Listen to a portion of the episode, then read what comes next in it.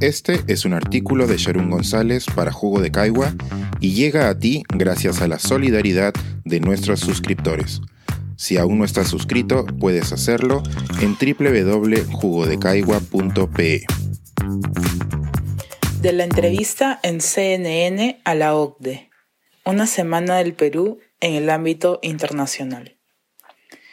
La primera entrevista internacional del presidente de la República, Pedro Castillo, acaparó la atención esta semana. El foco está en aquellas preguntas de Fernando del Rincón, CNN, que obtuvieron respuestas incompletas por parte de Castillo sobre temas controversiales.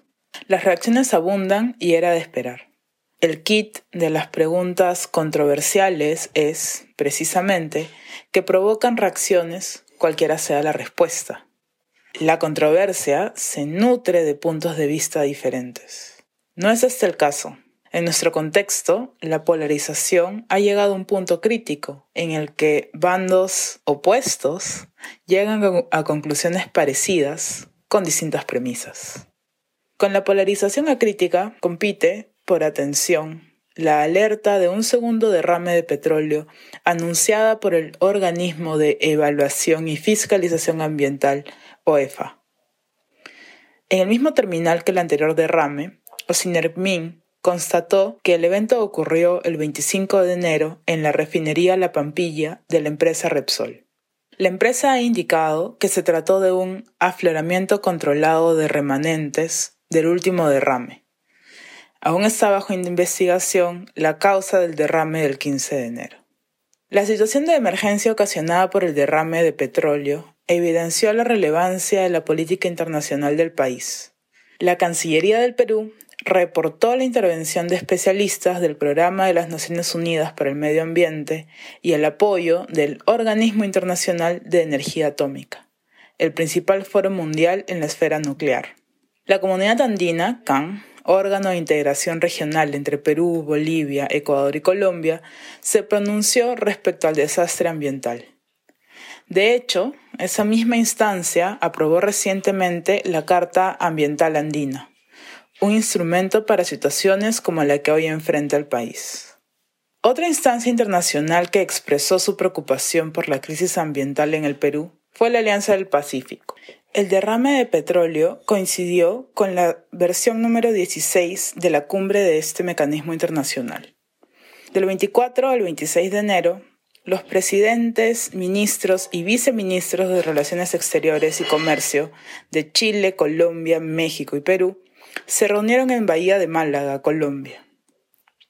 Aunque se trata de un foro orientado principalmente a la cooperación económica y la liberación del comercio, ofreció brindar asistencia al Perú para mitigar las consecuencias ambientales. En un giro irónico frente al daño ambiental y el desempeño del presidente en la entrevista con CNN, la Organización para la Cooperación y el Desarrollo Económicos, OCDE, invitó oficialmente al Perú a iniciar el proceso de adhesión a la organización. Esta noticia ha sido celebrada como un hito en el crecimiento del país. El objetivo de la OCDE es promover y diseñar políticas que favorezcan el bienestar de las personas.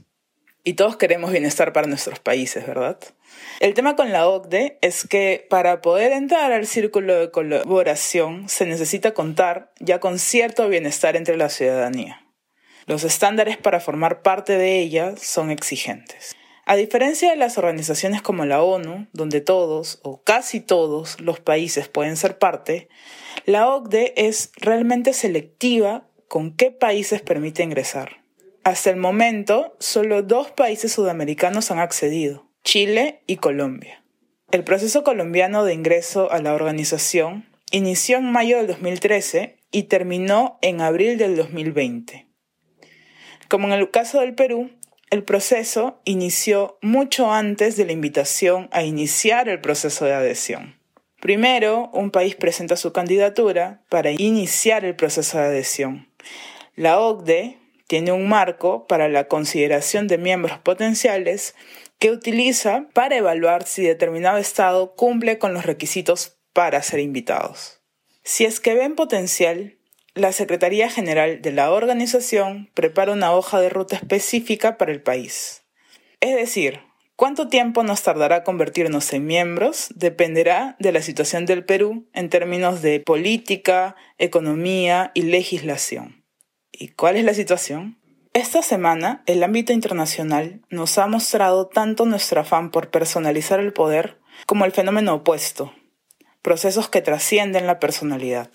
La última entrevista presidencial fue percibida como un indicador de lo lejos que estamos de cumplir estándares como los de la OCDE o cualquier otro.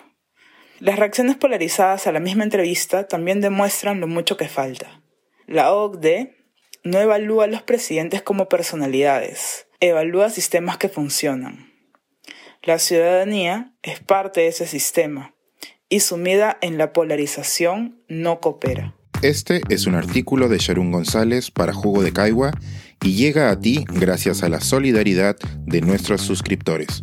Si aún no estás suscrito, puedes hacerlo en www.jugodecaigua.pe.